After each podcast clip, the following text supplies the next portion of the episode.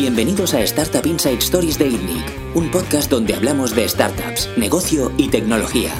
El episodio de esta semana lo patrocina Codeworks, la escuela de programación más intensiva de Europa con la que aprenderás JavaScript. Conviértete en full stack developer en tan solo tres meses. Los alumnos de Codeworks encuentran trabajo en menos de 30 días y su sueldo es un 27% superior a la media. Aprovecha el código de descuento en la descripción de este vídeo y solicita ya en codeworks.me. Bienvenidos una semana más al podcast de INNIC. Yo soy Bernat Ferrero, CEO de INNIC. Esta semana estoy con Jordi Romero, CEO de Factorial. ¿Qué tal? Y con Juan Zamora, CEO de Signaturit. Hola. ¿Qué tal, Juan? Muy bien. Juan es un techie, eh, como, los, como los otros dos, eh, que estudia Ingeniería Informática y fundó una empresa de firmas digitales, que se llama Signaturit. Eh, es un tema interesante porque a priori parece, un- parece simple, ¿no? Hacer una firma digital.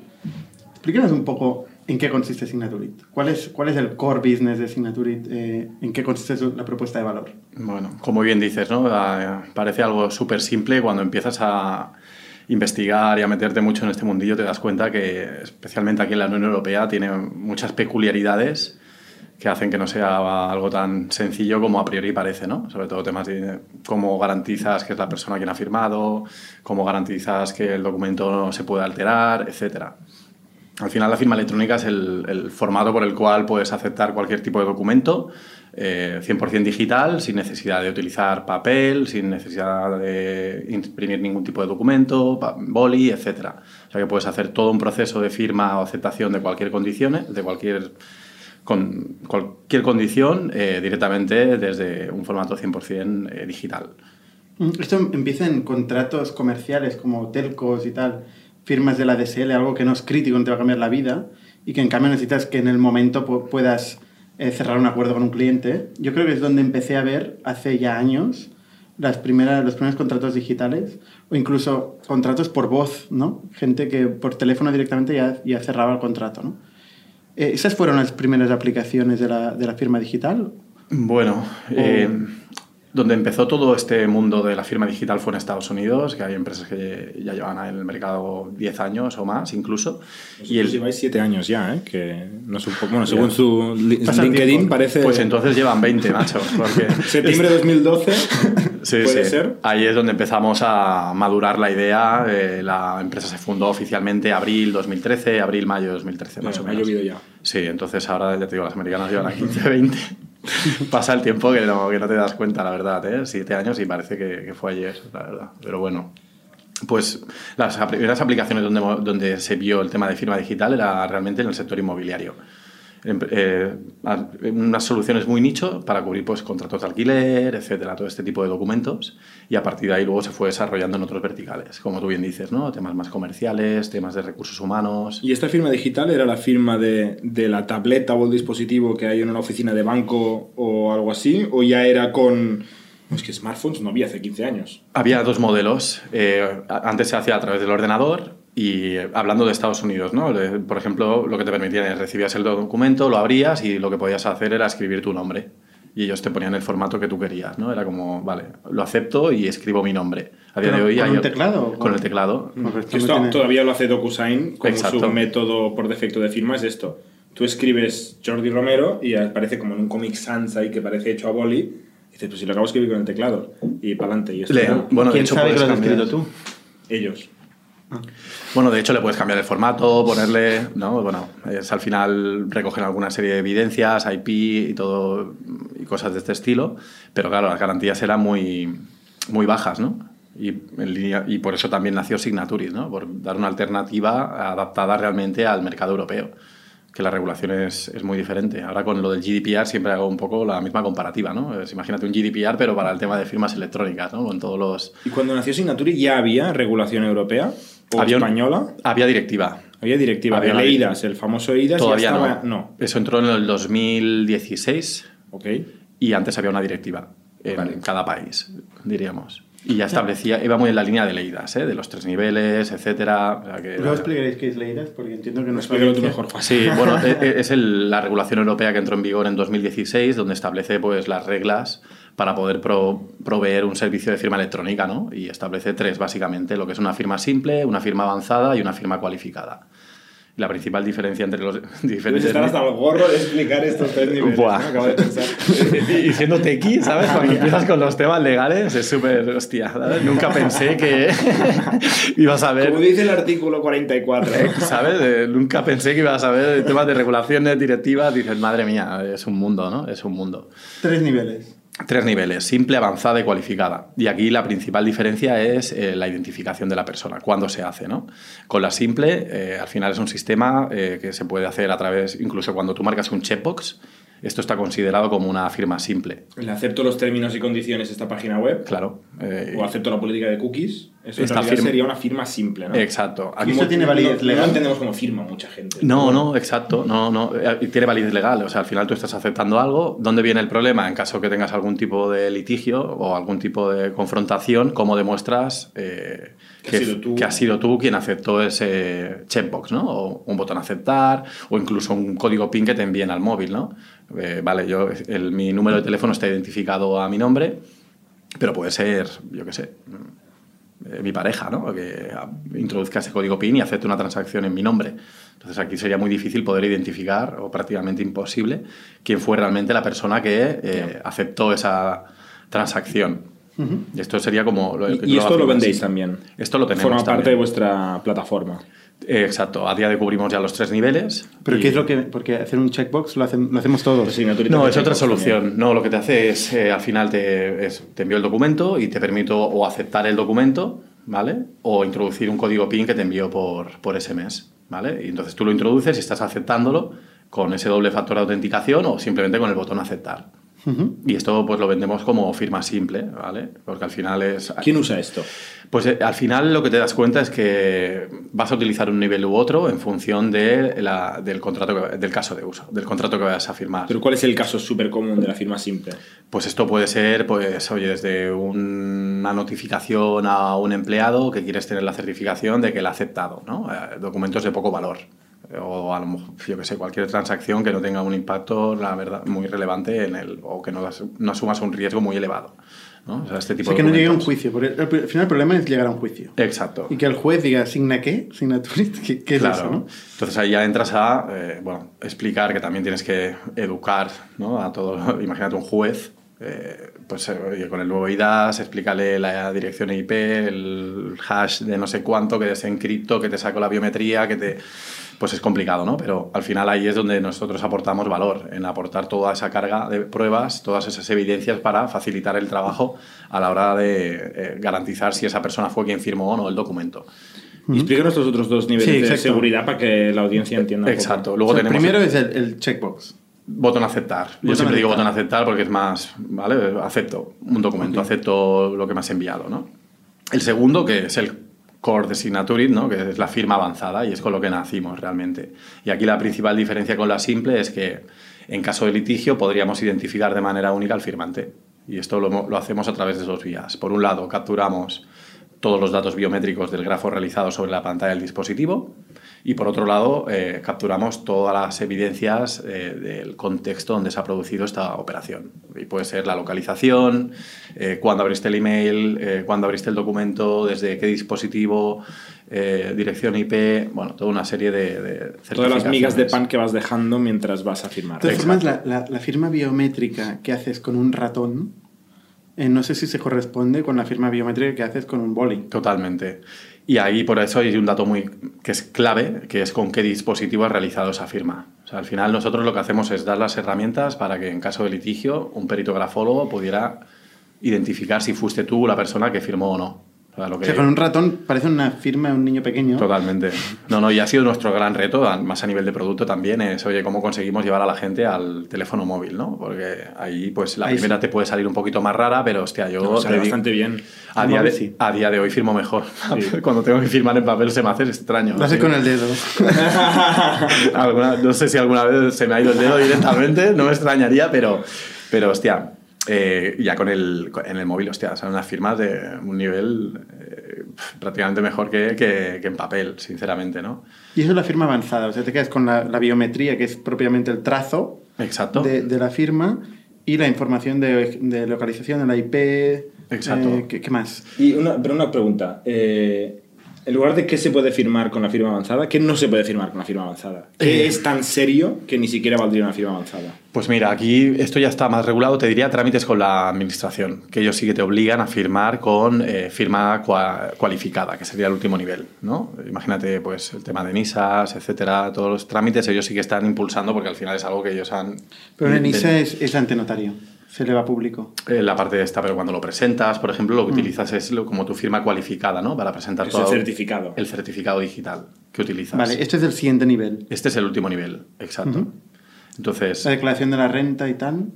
por ejemplo... son firma- firmas cualificadas. O sea, todo lo que te instalas, lo- la gente que sea autónoma o empresaria, ¿no? que muchas veces está en un certificado para entrar a Hacienda, Seguridad Social, eso es una firma en realidad cualificada. cualificada. que que aquí luego hay también bastantes aspectos técnicos, porque para que sea una firma cualificada no puede salir del HSM, ¿vale? Que es el HSM es un servidor cloud que es- o sea, está hecho para utilizarlo para almacenar este tipo de certificados, ¿no? Por ejemplo, si tú te lo descargas ya sería una firma no cualificada, avanzada no cualificada. O sea, tienes que hacerlo en un territorio neutral para decirlo un poco Exacto, así. ¿vale? Si yo me lo descargo y lo instalo en mi, en mi ordenador, por ejemplo, ya no sería una firma ¿El cualificada. El, certificado digital. Que es, que es el- todos los casos, ¿no? Siempre te La mayoría, exacto. Pero esto también lo mismo, ¿no? Eh, Si es tu certificado, es firma cualificada. Realmente no es así, pero la percepción que tiene el mercado es de que, vale, es una firma cualificada, puedo utilizarlo. Pero no es así. Pero no es así. O sea, para que sea firma cualificada debería ser o tienes tu dispositivo externo donde conectas el DNI, el, DNI electrónico sí que es firma es firma cualificada. O utilizas un, un servidor Que esto nadie lo utiliza, el dispositivo externo. En un momento dado se, se vendió intentó- como que era lo que, lo que tocaba. Yo tenía el cacharrillo en fracasó. Eh, yo también lo tenía en casa. Ahí lo los- tenía. Los, los frikis. bueno, lo regalaban las comisarías. ¿no? Es que lo rega- yo, creo que, yo creo que me lo regalaron, me seguro. que ¿eh? Dudo que lo comprara, sinceramente.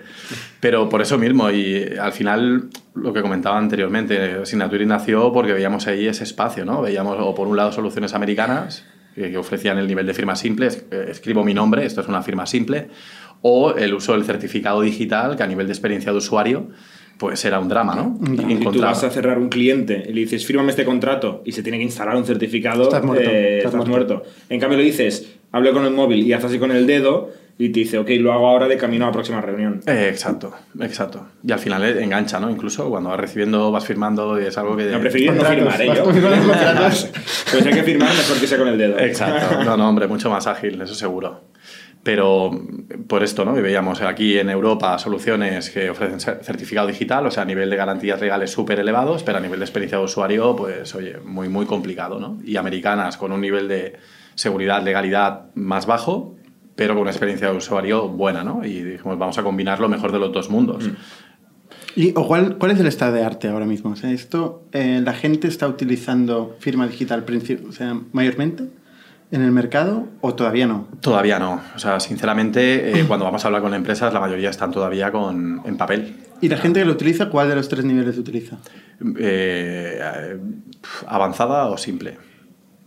Avanzada, el 90%, 95%. ¿Y avanzada sola, qué porcentaje sería más o menos? Pues ahora de lo nuestro, el 80%. O sea, la mayoría, mayoría es la inmensa mayoría. ¿Tú cuál fue el último papel que firmaste? Ahora, Papel. mi- ahora mismo un contrato de servicios del departamento de marketing, espe- específicamente de diseño, para un freelance. ¿Y cómo es que no lo hicisteis con Signaturit? Ah, bueno, ah, papel, No, no, papel, perdona, pensaba que me papel. decías el último. no, ah, bueno, eso está bien hostia, pero- el último papel. Eh, eh, hostia, pues me si me pillas. de eso, Bu- y si te lo pregunto a ti tampoco. Yo un contrato ayer, buena pregunta. que no sé por qué no me lo pidieron por Signaturit, Yo pero esa estoy es todo el otra. día firmando contratos. ¿no? En papel, responder. en papel. Eh, Claro, pero él...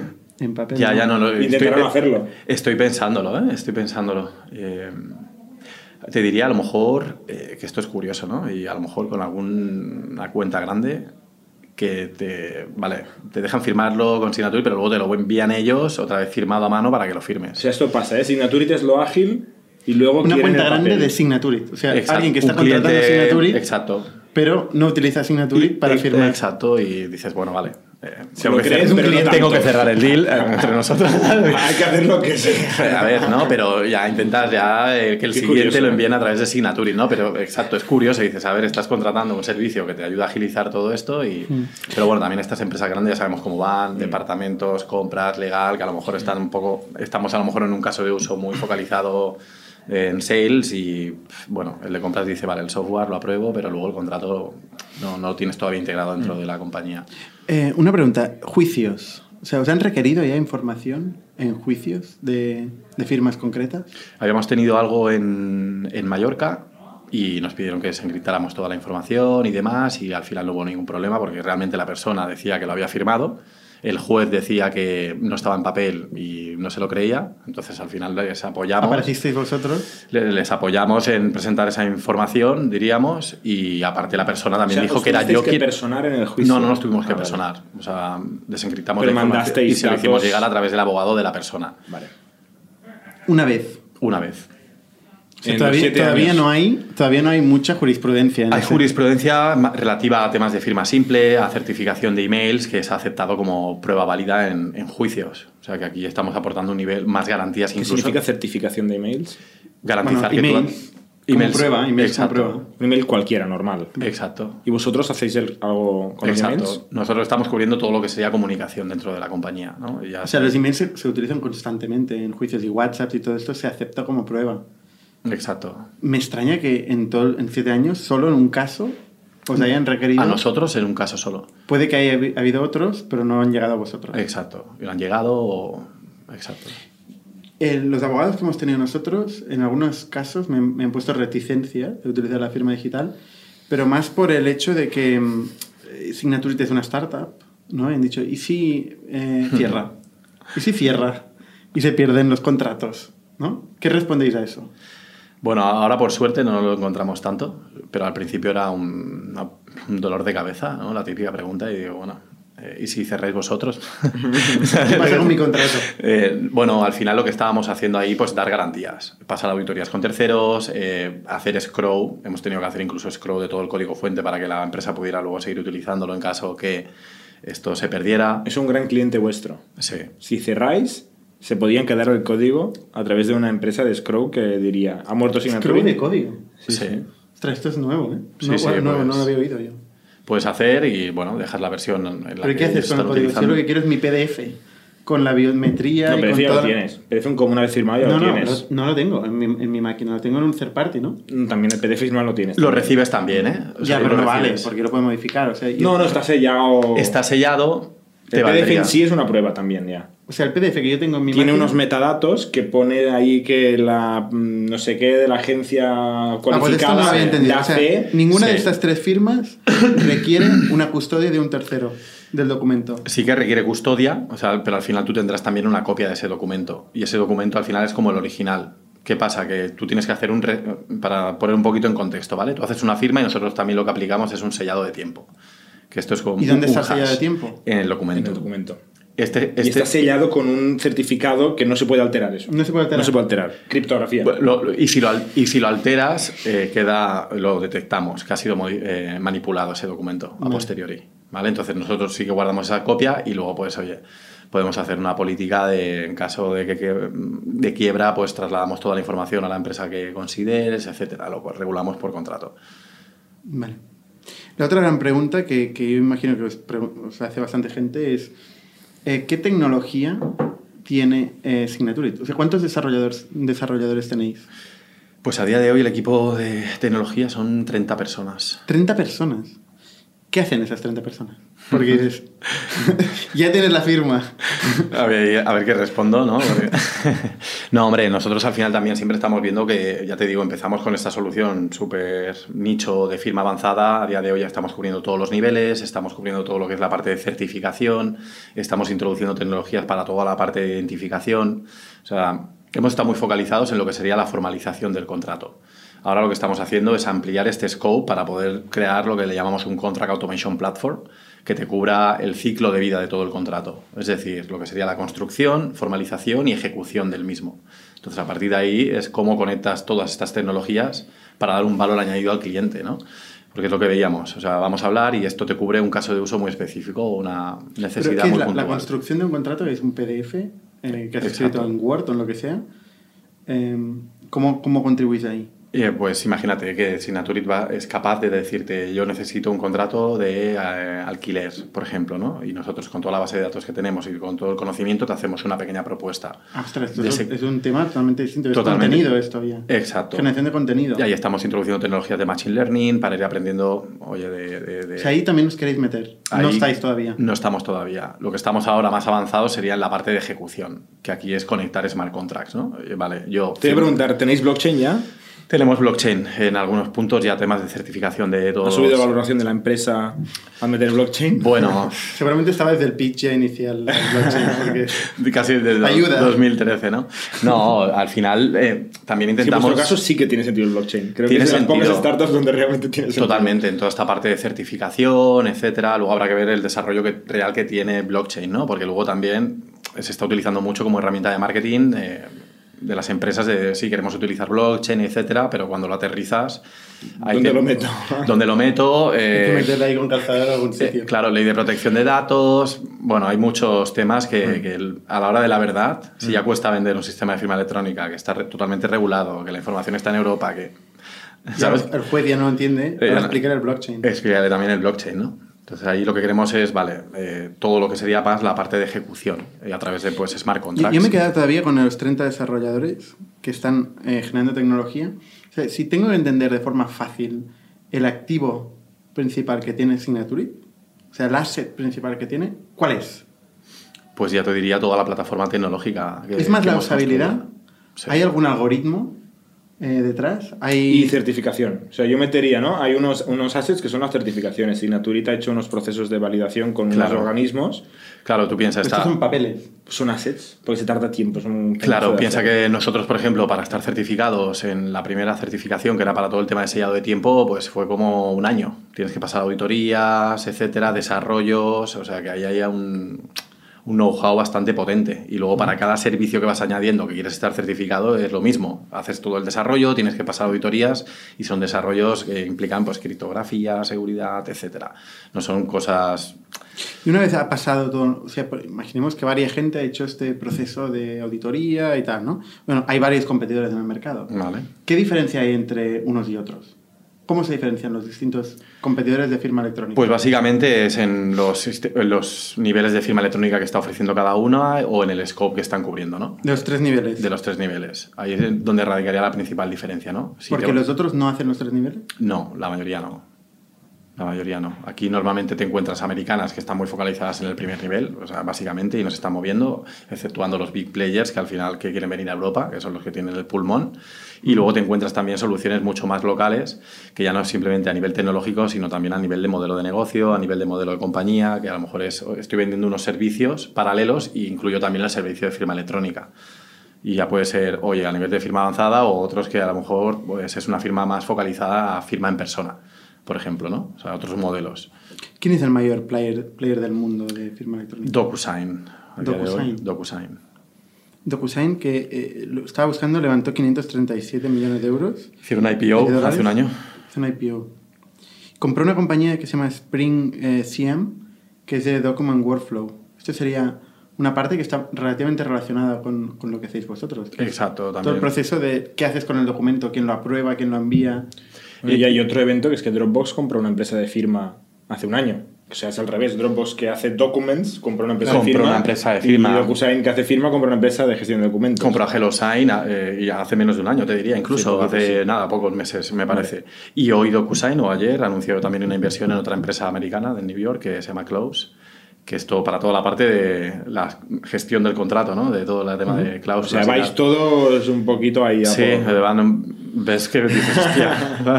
un- ¿Has hablado con DocuSign? Hablamos eh, hace muchos años, eh, pero es que éramos como, imagina, bueno, cuando estuvimos en el Startup Bootcamp y claro, vino el VP, of, bueno, M&A o algo por el estilo, yo creo que cuando querían venir a Europa y dijeron, bueno, Signaturita ha sonado por aquí y por allá, pero claro, éramos muy, muy, muy pequeños. Porque ahora no en están en entonces. Sí, están entrando a Europa y con fuerza también. Sí. Es su, una O sea, apuesta. Os los encontráis. Nos lo en vamos encontrando, sí, Mm. en algunas oportunidades sí.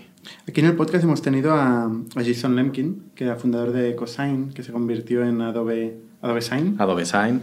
A- Adobe también, Adobe Sign es un player importante comparado con, con DocuSign o no.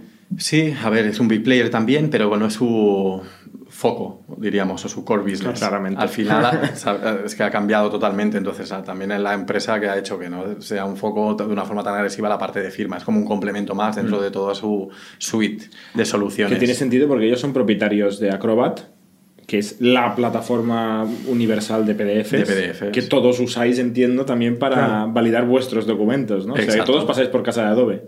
Todo, sí, sí. Que es el que soporta los certificados que tienes que instalar. Sí, o, sí. o sea, vas a no instalar el certificado para poder ver el, el hash, ¿no? Yo creo que em, Jason Lemkin nunca explica por cuánto vendió No. EcoSign. Sí, creo que, yo creo que, no. está sobre los 400. Ah, iba a decir, y- y- Pero no sé si lo sabemos. O sea, no sé si es público o no. Bueno, Pero la cuestión no es que, que- la cuestión es que la Creo- respuesta creo que pública. público, me parece.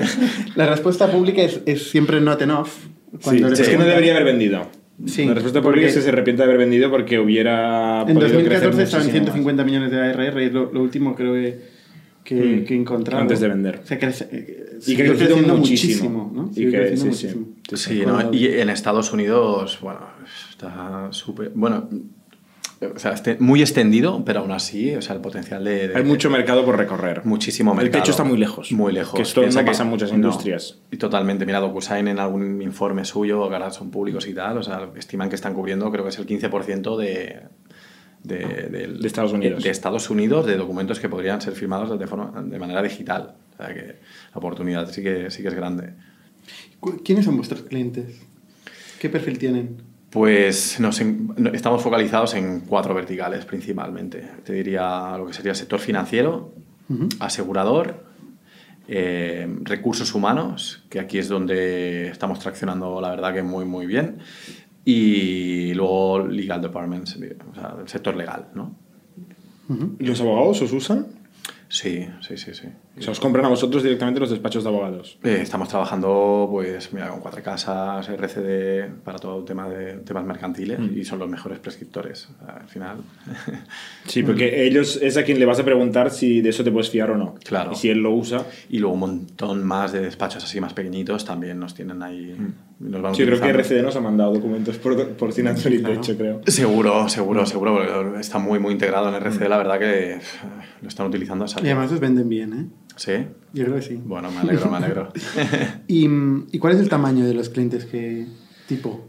Pues tenemos Enterprise, eh, ahí puede ir una deal de, de 100k más o menos a día de hoy. Luego tenemos más. 100K. ¿Es que ¿Euros al año? Años, sí. Annual Contract Value. Annual Contract Value.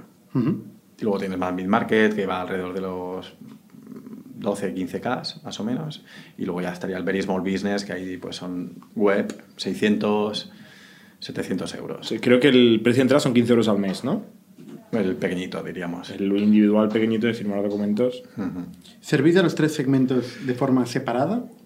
¿Hacéis algo distinto para cada uno de los segmentos? Hasta día de hoy eh, no lo teníamos tan diferenciado y es lo que estamos trabajando, en cómo segmentamos también el equipo y encontramos los perfiles adecuados para servir a cada uno de los... Ujú. de ¿Cómo, lo- cómo hacéis el go-to-market? ¿Tenéis, ¿Hacéis marketing?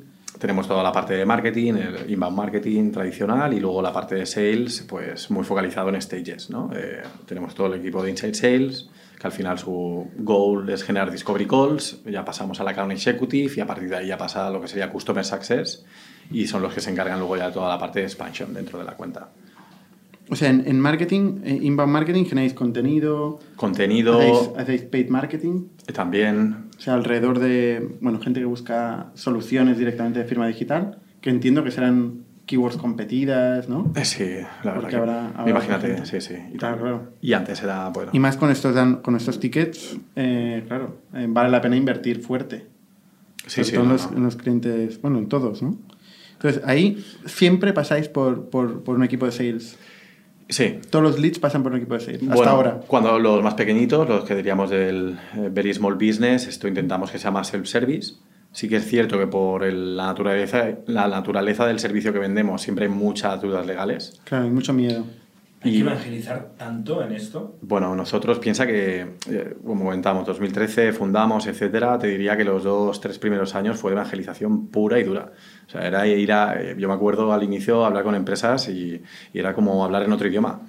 Veían algo, se sumaban muchos factores, ¿no? Eh, cuatro frikis montando una startup, el sector legal, eh, eh, diciéndome que, hostia, eh, esto así de fácil va a ser legal. Documentos serios. Documentos serios. Y luego al final no, no, nos olvidemos que es como el proceso que es la punta del iceberg dentro de cualquier empresa que es, te, te envío el contrato a firmar del contrato de servicios que llevo trabajándolo tres meses a lo mejor, ¿no? Mm. Esto tiene que funcionar perfecto, lo que comentabas anteriormente, ¿no? Y oye, si cerráis y Mm. Eh, había mucha desconfianza mm. y ahí pues la verdad que... ¿Cuál es el ciclo típico de venta? ¿Cuánto, cuánto puedes tardar entre generar un lead y cerrar un cliente? Dependiendo el, el, el, tamaño de cliente. El tamaño de cliente, ¿no? Pero para un mid-market puede ir entre los 3, 4 meses más o menos. y para, largo, ¿eh? Sí, para esto sí. Y, y, para, con los tickets esos de 12, 15 y para los eh, enterprise, 8 meses, mínimo. Hay cuentas que ¿qué, hacéis? ¿Hacéis eh, llamadas recurrentes? Sí. ¿Envíes newsletters? Seguimiento, esto, meterlos en newsletters, bueno, es intentar ir marcando todos los touching points, ¿no? Y ir siguiendo toda este cadence, ¿no? Muy establecido, intentar dar... De estudios de por qué la firma digital ya, ya es un hecho. Exacto, toda la parte de contenido sí que desde el inicio lo hemos trabajado muchísimo, eh, mm. porque al final también es eh, posicionarte como referente, ¿no? Y cuando quiero entender que cuál es el estado de arte de la firma electrónica, pues sé que puedo ir a Signature que va a ser eh, pues quien me va a explicar o hmm. dónde voy a poder encontrar toda la información que necesito. Hablando de contenido y de, y de Adobe, la única empresa que está mejor posicionada que vosotros por firma digital es Adobe Acrobat. Muy bien. Todo lo demás es eh, Gobierno de España o eh, Wikipedia. Y luego Signaturita. Bien, bien. Vamos siguiendo a Jason. Sí, sí, sí. No está mal, no está mal. Vamos siguiendo los pasos. Pero Adobe es Adobe. Hay que entender que... sí, sí, hombre. Y a nivel de número de clientes, tamaño actual, ¿hay alguna cifra que nos puedes dar como referencia? Sí, de eh, número de clientes estamos ahora alrededor de los 1.600 más o menos en total. Eh, ¿Qué eh, factura Signaturita? Ahora estaremos en alrededor de los 3,5 de ARR, 4 más o menos. ¿Y cómo crecéis? Pues eh, dos Tú responde lo que quieras, ¿eh? Dos, no te preguntamos. 2X, más o menos. ¿2X? Year over year. Está bien. A ver cómo acabamos este año, pero, pero bueno, pinta bien. ¿Y habéis levantado capital? Sí, hasta el día de hoy unos 10 millones, más o menos. La Explícanos un poquito la financiación. La experiencia de... Mm. ¿Recomiendas? Esta cara lo dice ya, ya, ya, Para la audiencia de audio no, no, se está, está bien, ¿eh? está bien, a ver, es una experiencia divertida. No, a ver, la última ronda fue en febrero, que fue prácticamente la serie A 7 millones de euros y ahí conseguimos incorporar también el capital a un, a un fondo francés. ¿Quién? 360 Capital. Y, y, bueno, el anterior, ahora tenemos también a Monsai, tenemos a Banco Sabadell, eh, Faraday en las anteriores rondas también. Bueno, y lo bueno es que han ido haciendo follow-on y eso también, oye, pues es algo de lo que... ¿Quién ha hecho la parte de fundraising? Eh, yo. ¿Tú personalmente? Sí. ¿Y cómo fue la, la, experiencia de levantar, al principio de todo, eh, cuando fuiste a levantar dinero eh, con tu idea, decías cuatro frikis, querías hacer firma digital, eh, ¿cuál fue la recepción que tuvo el mercado de, de VC o de Business Angels? Pues mira, yo te diría que también con toda esta parte de, de, funding nos, nos afrontábamos otro reto, ¿no? Porque al final todo este sector sí que está muy familiarizado con lo que era la firma electrónica porque esto todos los VC sí que miran mucho también a Estados Unidos y conocían, entonces poner en valor también por qué Signaturit, por qué en Europa y, y, por qué ahora, era algo que también costaba mucho, ¿no? Y no acaba de, de, convencer este, este discurso. Yo creo que eso también fue uno de los mayores challenges al, al inicio. Em, luego, pues al final también, o sea, esta es la primera startup así que monto también de forma más seria, por decirlo de una manera, y tienes inexperiencia en muchas áreas. Vas a negociar con gente que se dedica 24/7 a hacer esto y tú vas una vez al año, ¿no? por decirlo de una manera. Entonces ahí pues Yo lo que hice era pues, tener soporte de gente que había hecho esto antes varias veces y tener buenos advisors, que es algo de lo que intento hacer siempre, eh, rodearme de gente que ha hecho el camino antes y, escuchar mucho. ¿De dónde sacaste los advisors? ¿Estaban, ¿Ya los tenéis en tu network? Eh, a través del bootcamp. Yo creo que ahí nos ayudó muchísimo. O sea, nos ayudó en dos puntos, ¿no? O sea, Business Booster, ¿no? O- No, el Startup Bootcamp de Ámsterdam. Bootcamp. Clásico. Ah, vale. Sí, exacto. Eh, Bibooster es inversor también eh, de Signaturit. Eh, pues en el Startup Bootcamp a nosotros la verdad que nos fue bastante bien. Te diría por, por un lado todo el network y también que nos hizo tener una mentalidad mucho más internacional. Eh, y esto pues ayudó mucho. Y luego por otro lado a nivel de equipo. Nosotros eh, empezamos en una incubadora aquí en Barcelona.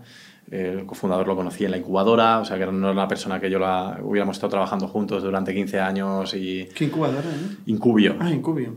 Ah, ostras, esto no sabía. No me que acordaba, sí. había Sí. nacido en Incubio. Bueno, es el caso de éxito de Incubio. Sí, a ver, estuvimos tres meses, estuvo muy poquito, no dio tiempo a mucho más, pero estuvo, no, nos ayudaron muchísimo. Yo te digo, a mí al menos, oye, para guiarte un poco, ¿no? Y ahí también pues conocí a Javi, cofundador, CTO, y fue pues, joder, siempre estaré agradecido, ¿no? Eres tres fundadores Sí, y ahora sois dos. ahora somos dos. ¿Y eso? La vida.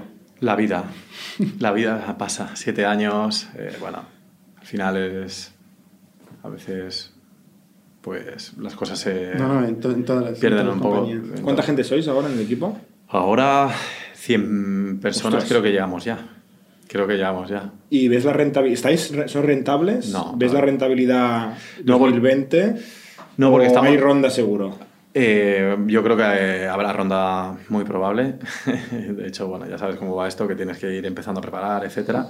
Pero al final no va a haber ronda porque vemos que es un modelo o que es un momento del mercado que necesitamos acelerar eh, la adquisición de clientes. Estamos- Hay que ir rápido. Hay que ir rápido. Estamos en un momento de, de invertir, captar clientes y luego... Cu- ¿Cuál es el trade-off de ir haciendo rondas? ¿Tú notas algo? O sea, aparte de la dilución, obviamente, pero ¿qué cambia en la compañía? El hecho de ir incorporando gente en el cap table. Y en el consejo. Ya, sobre todo en el consejo, te diría. Y yo creo que esta ronda, la verdad, se ha notado también bastante los perfiles que hemos incorporado en el board eh, y es lo que y estoy súper contento. ¿no? Eh, por ejemplo, estábamos con bueno, el gestor de uno de los GPs de 360, pues había montado un SaaS B2B, también 80 millones de facturación, o sea que había hecho el camino. Luego también incorporamos a Javier de Arriba, eh, de- bueno, seguro que lo conocéis también, B2B, SaaS. Eh, tenemos a Martí Escursell de Bonsai, que también con mucha experiencia. O sea, que yo creo que hemos con- montado un board con gente que ha hecho, sabe lo que es emprender, sabe lo que es montar una, una empresa desde cero, sabe el camino, los retos, dificultades, etcétera. Y gente que, la verdad, que se está involucrando muchísimo eh, en el proyecto. Te diría todos ellos, ¿eh? O sea, tenemos... ¿Se involucran más allá del board? ¿Dirías? O sea, se- Sí, sí, sí, sí, sí. O sea, so- por ejemplo, ejemplo de bonsai, ¿no? Eh, me ha sorprendido gratamente. O sea, es muy, siempre están, cuando los necesitas, haciéndonos millones de intros, gente súper bien conectada y ahí, pues, bueno, están ayudando bastante. Intros con candidatos, con otros inversores. De todo. Eh, no, con eh, candidatos. De hecho, tengo gente en el equipo que ha venido a través de ellos. eh, clientes. Sobre Eso todo. es lo mejor. Eso es lo mejor. Enterprise. No, no, sin duda. En Y- Enterprise, pff, Y en Enterprise, y al Sí, final sí. es que pff, no, no, no hay color. Como entras a la empresa, es que no tiene nada que ver. Eh, sí, sí, no, no. La verdad que en esa parte muy, muy contento. Ya entraron en la anterior ronda, ahora entraron con un ticket bastante más pequeñito, porque, bueno, por situaciones. Y ahora en esta ya han hecho una apuesta mucho más, mucho más grande. Sí, el, el board se reúne cada tres meses. Eh, lo lideras tú. Tu socio también está en el board. Sí. Vale. Y, y bueno, dices que ha ido cambiando, pero porque, porque se ha ido incorporando gente con talento. ¿El board tiene poder eh, sobre Signaturit? O sea, ¿hoy mm, tiene el control tiene el control los inversores o tenéis el control todavía vosotros como fundadores? Bueno, hay en ¿Cómo algunos... se reparte el control? El más teórico, por así decirlo, típico de materias reservadas, pues yo creo que es las que tienen sentido común, ¿vale? Ujú. Luego a partir de ahí sí que tenemos bastante flexibilidad a la hora de tomar decisiones, ¿no? De, de lo que son más del día a día, de inversiones, etcétera. Ahí la verdad que seguimos manteniendo control en ese aspecto. Y luego yo creo que hemos creado un entorno donde, joder, es algo muy constructivo, ¿no? Impositivo, ¿no? Eh, incluso si yo traigo una idea, pues lo que me interesa es que me la poder rebatirla con ellos y a partir de ahí ver cómo podemos construir algo que aporte mucho más valor a la empresa, ¿no? Entonces no es algo que digas, oye, aquí mando yo y se hace lo que yo digo, o al menos nos hemos encontrado en una situación de esa manera, pero intentamos que sea todo bastante colaborativo y, mirando hacia adelante y por el bien de la compañía. ¿El horizonte que tenéis eh, de, cara a futuro de la compañía es, vender, hacer IPO? Eh, ¿O no lo planteáis? ¿Queréis liderar el espacio en Europa? Al final, el horizonte es crear una empresa muy, muy grande y desde Barcelona. es algo... ¿Vendéis a todo el mundo? Eh, no de forma con foco, de decir, bueno, vamos a llamar aquí o allá. ¿Vendéis sobre todo Europa, exclusivamente sobre todo Europa, pero tenemos clientes en, yo qué sé, que han venido a lo mejor de forma orgánica o de algún evento, te diría, en más de 30 países, cuentas pequeñas. Pero sobre todo Europa. Sobre todo ¿Y sobre todo España? Sobre todo España. o sea, queda mucho, mucho territorio por recorrer. Totalmente. Ahora ¿España es más del 70%, por ejemplo? Sí, sí, sí, A día de hoy es el, donde vienen ¿Y hay razones legales para que sea así? O sea, ¿vuestro servicio es igual de válido en España que en Alemania, por decir algo? Has dicho el país. Ya. Alemania es Eso lo has dicho. pero has dicho también. Exacto, no, no, lo tenías ahí. Es complicado Alemania. Es complicado, ¿eh? Vale. Eh, Alemania no, a ver, lo sabía, ¿eh? no, la gente no ¿eh? Estamos hablando de un país difícil. sí, sí que, sí que es difícil, sí, sí. Pero también es grande. no, y, no, y, y, lo vemos un país muy potente, ¿eh? O sea, es sobre todo... es, un país, es, es, un país tecnológico. En recesión ahora mismo. no, pero es un país que tiene regulaciones o leyes, leyes específicas para algunos casos de uso, de cómo tienes que gestionarlo y ahí implica o sea, tenéis retos importantes de producto y de tecnología en algunas áreas. Te diría, por ejemplo, recursos humanos, ¿no? que es como nuestro caso de uso estrella y donde vemos, joder, en Francia estamos está funcionando bien, ¿vale? Vas viendo que va generando tracción, que va generando oportunidades, que hay interés. Pues ves que en Alemania tienes que adaptar algunos procesos de producto. Entonces ahí de lo que se trata también, o lo que estamos también en una fase más de, oye, pues qué casos, otros casos de uso podemos cubrir para entrar de forma... Con lo que ya hay. Con lo que ya hay, ¿no? O sea, al final con la tecnología a nivel regular, legal se, podría, se puede cubrir toda la, toda la Unión Europea porque al final es una regulación que todos los Estados miembros deben adaptar, ¿no? Y lo mismo pasa en Italia y lo mismo pasa pues, en cualquier otro país de la comunidad. Eh, Signaturity Factorial eh, están trabajando conjuntamente desde septiembre. Correcto, sí, o sea que todavía no ha pasado, pero podemos ya un poco explicar en, en primicia eh, durante este, este verano hemos estado, por eso conozco muy bien el producto también, estamos eh, trabajando en, en, la primera versión de la integración de firma digitales de Factorial, que obviamente Signaturit es el partner, y esto lo que significa para el cliente es que el cliente que usa Factorial para gestionar sus contratos, control horario, vacaciones, etc., cualquier documentación que genera desde el propio producto puede pedir una firma a tantas personas como sean, eh, todo lo que va por detrás de Signaturit, pero Signaturit tiene una customización y una marca blanca muy potente, con lo cual el usuario realmente tiene la sensación de que está todo integrado eh, y el documento aparece firmado con todas las garantías de Signaturit, sellos, tiempos, usamos la firma avanzada, biométrica y te puedo contar todo lo que quieras. Eh, funciona muy bien. Tú has hablado antes de ciclos mid-market de 3-4 meses. Yo creo que nosotros en dos semanas estaba todo hecho desde la primera llamada a lanzar en producción la beta, digamos, la primera versión. Fue muy ágil, la verdad es que la experiencia de usuario es, es muy chula. Queremos hacer más cosas, ¿eh? O sea, hemos hecho el primer paso el feedback de clientes es brutal. Junto, cuando empezamos el podcast tenía un cliente mandándome un email diciendo quiero saber más de la firma digital esta que, que he oído hablar, rumores. Que me ha llegado, ¿no? Sí. Pero hasta septiembre no lo comunicaremos, así que de momento esto es bueno, esto es como, como cliente es muy cómodo, hay como manager, digamos, es muy cómodo, porque sustituyes el bloque de papeles que tienes que firmar cada día de contratos, renovación y tal, por una serie de, de check, check, check, check. Y un dibujito con el dedo. Un dibujito, check, dibujito y, es y te olvidas, ¿no? En el móvil mientras estás en el autobús. Hmm. Retos que nos encontramos, por ejemplo, que antes lo comentabais y, realmente es, importante, es la evangelización. Ahora nosotros, como es marca blanca, nos hemos convertido en la cara de la firma digital de cara a nuestros clientes. Y tenemos que explicarles todo el rollo de los tres niveles de firma, del no sé qué, de leídas y de la encriptación y del trazo y la velocidad y el no sé qué, porque el cliente dice, pero ¿y esto es legal? Y hay que explicar mucho. Al final la gente entiende que es legal y lo usa pero hay que explicar mucho, ¿eh? O sea, y nosotros al final, por eso nos vamos a apalancar mucho en Signaturit a decir, Claro. oye, lo que dicen estos señores, que son nuestro partner. No, y contar, bueno, ya lo hemos hablado, ¿no? Pero al final también es bueno el decir, oye, para eso estamos también, para dar este apoyo y dar esas garantías. Y cada uno sabe de su tema y, oye, todo lo que necesitéis, ya lo Sí, sí. que... Pero realmente es un nicho, es un vertical con mucho potencial y nuestros clientes, los primeros a los que hemos notificado que esto existe y lo están empezando a usar, el feedback es ya era hora. Ya Ya. era hora de que el mundo me hiciera este favor. Porque recursos humanos o los administradores de empresas nos hartamos de firmar papeles todas las páginas por las dos caras que no tienen un sentido. Y con Signaturit dices, bueno, al final y marchando. Y que Queda todo el paquetito del documento. firmado, que esto hay que explicarlo. ¿eh? Ya, Porque ya, ya. en- cuando firmar cada página, yo, no hace falta. Si firmas una, ya Signaturit se encarga de... Hostia, tío. Ya, ya, ya. ¿Qué te voy a contar? Como un notario. Madre mía. No, pero bueno, por eso te digo eh, que a veces estos procesos comerciales también se alargan un poquito más porque tienes que evangelizar mucho, eh, convencer. Piensa que nosotros tenemos un departamento de legal solo. Que, que hemos hecho consultas porque tenemos que estar suficientemente convencidos para poder nosotros convencer a la gente. Eh, totalmente, O sea, que realmente totalmente. es- Y luego en el proceso eh, tienes una figura de un technical sales, nosotros tenemos una figura de legal sales, por decirlo de una manera, o sea Sí, que sí. te cambia un poquito, ¿no? Y to- técnica también. Y en el caso nuestro también. que era por API, porque nuestra integración es de código a código. Exacto, exacto. Para la parte de... Pero bueno, y la integración intentamos también que sea súper ágil, bueno, Muy, muy ágil. yo creo que... Eh, pregunta, ¿el mayor competidor de Signaturit son los notarios?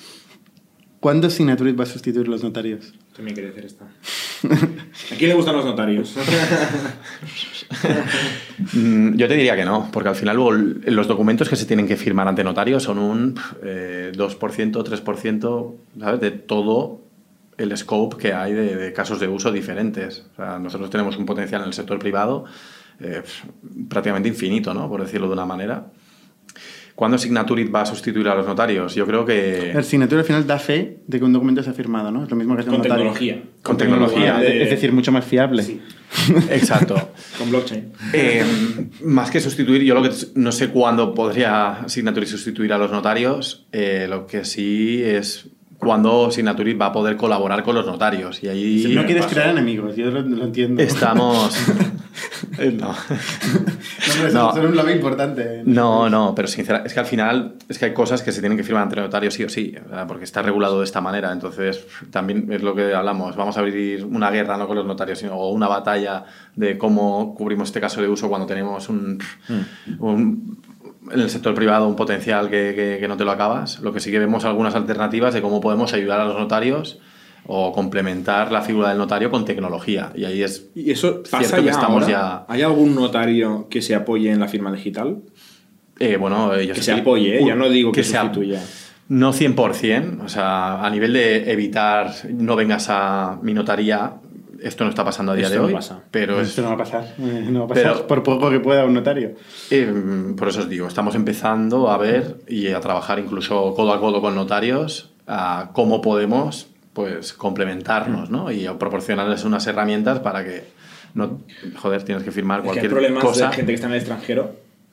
Nosotros hemos tenido firmas con gente en el Himalaya, ¿era? O no sé dónde era, había un caso.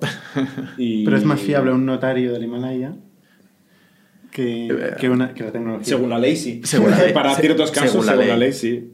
Pero- Y esto es lo que queremos evitar, ¿no? Si al final es eh, bueno, en este caso era obvio, ¿no? decir, por favor, ¿podemos mandarle un Signaturit? Y no. en este caso no pudimos. No, y luego que si lo Mandamos que un- apostillar. eh, Correcto. ya, Bueno, muchos suena, retos, muchos retos de cara al futuro, pero un mercado enorme y claramente un mercado que avanza hacia lo vuestro, más que hacia lo, lo medieval, digamos, que la firma Y yo creo el papiro, sí, ¿no? totalmente, sin duda. Pues mucha suerte, nosotros os apoyaremos desde aquí como podamos Bueno, nada, muchas gracias. Y, y seguimos en contacto. Seguro, gracias. Hasta la semana que viene. Suscribíos a nuestro podcast en youtube.com barra itnic, Spotify, iTunes, Google Podcasts, Evox y otras plataformas para no perderos ningún episodio. También lo podéis recibir en vuestro correo suscribiéndoos a nuestra newsletter en itnic.net.